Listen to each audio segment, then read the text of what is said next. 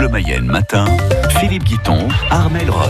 Et normalement, Philippe, on perd quelques degrés, mais ça reste encore très chaud. Oui, 32 degrés encore annoncés euh, cet après-midi euh, sur euh, le sud Mayenne, 29 au nord et de belles périodes ensoleillées vont une nouvelle fois dominer tout au long de la journée. Pas de record battu hier, mais pas loin. Philippe, on a relevé 33 degrés 7 à Laval, soit 10 degrés de plus que les moyennes de saison et finalement assez proche du record de chaleur jamais enregistré à Laval. C'était en 1961, 34 degrés 6. Un record donc pour un mois de septembre. Soleil et chaleur pour le coup d'envoi du chaînon manquant. le festival d'art vivant se tient à Laval et changé jusqu'à dimanche. Le premier rendez-vous culturel d'envergure organisé en Mayenne depuis plusieurs mois. Jusque-là, tous les événements ont été annulés ou reportés, plongeant les intermittents du spectacle dans la crise. Pour résister, ils ont dû s'adapter, comme la compagnie de théâtre Haut, basée à la Chapelle au Ribou.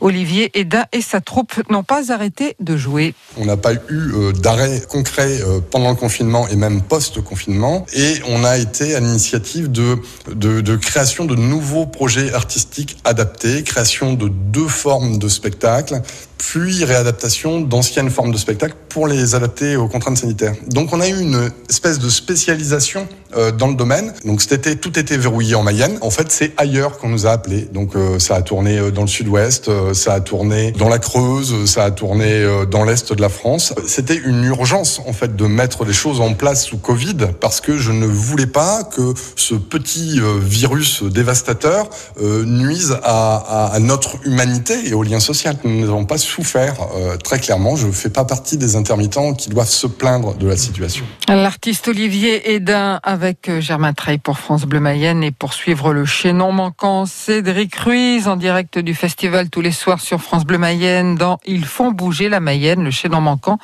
Le rendez-vous qui permet aux programmateurs de repérer des spectacles et de faire leur marché pour les futures saisons culturelles. 29e édition allégée évidemment à cause du coronavirus. 64 spectacles mais pas d'animation de rue.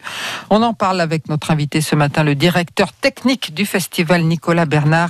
C'est à suivre à 8h08. Un papa lance un appel à l'aide. Sa fille de 17 ans a disparu depuis jeudi dernier de chez elle à Laval. Elle est accompagnée de son petit copain et de deux, autres amis. Ils ont tous pris la fuite ensemble. Ce n'est pas une disparition jugée inquiétante à ce stade pour la police qui prend quand même l'affaire très au sérieux. Le papa de l'adolescente demande à toutes les personnes qui auraient pu la croiser d'appeler le commissariat.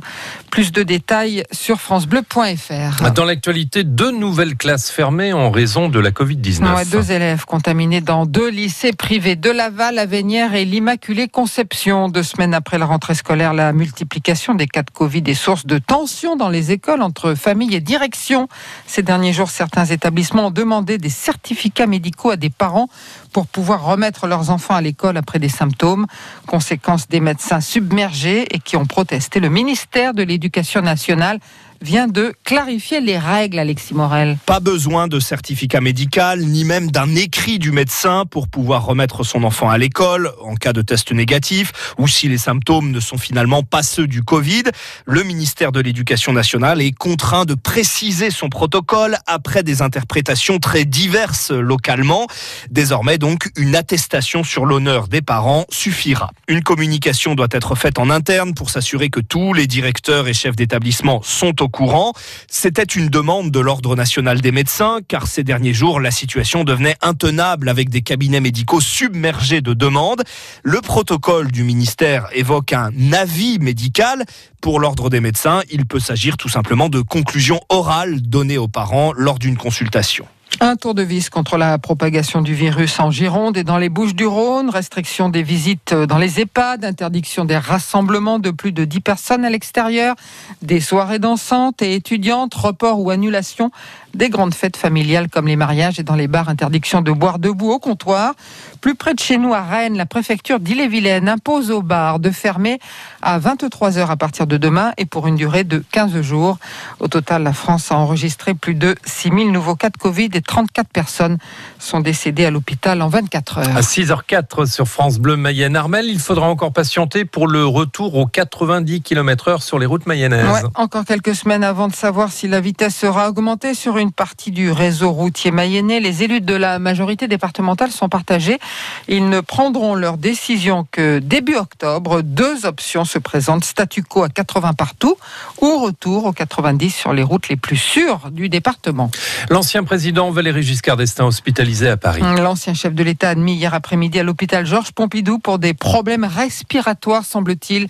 Il a fêté ses 94 ans en février dernier. Son entourage reste discret pour le moment sur son état de santé. Selon son fils euh, Louis Giscard d'Estaing, il aurait ressenti un coup de fatigue. Avec la crise sanitaire, le vélo a fait un retour en force, surtout depuis la sortie du confinement. Ouais, certains ont profité de la prime de 50 euros du gouvernement pour faire réparer leur vieille bécane. D'autres ont carrément acheté une bicyclette toute neuve. Ce qui marche très bien, c'est le vélo électrique, comme l'a constaté Philippe Clément. Il est gérant du magasin Bicyclem à Laval. Il y a le côté un petit peu, euh, avec tout ce qui s'est passé, on a un petit peu peur euh, de ce qu'on peut attraper dehors, donc on privilégie les déplacements individuels.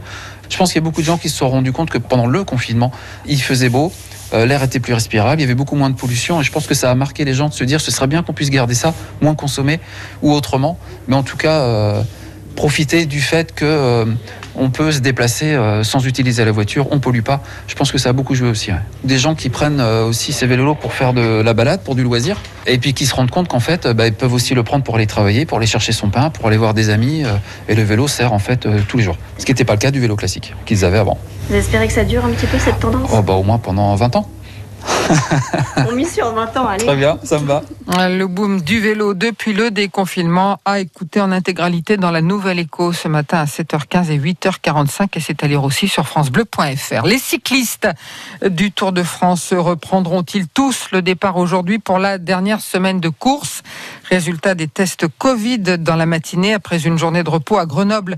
Le peloton attaque les Alpes, 16e étape en Isère entre la Tour du Pin et Villard-de-Lans. Le directeur du Tour, Christian Prudhomme, est de retour après une semaine de confinement à cause du coronavirus. Le journal du Tour, c'est après les titres de 6h15. Il est 6h07.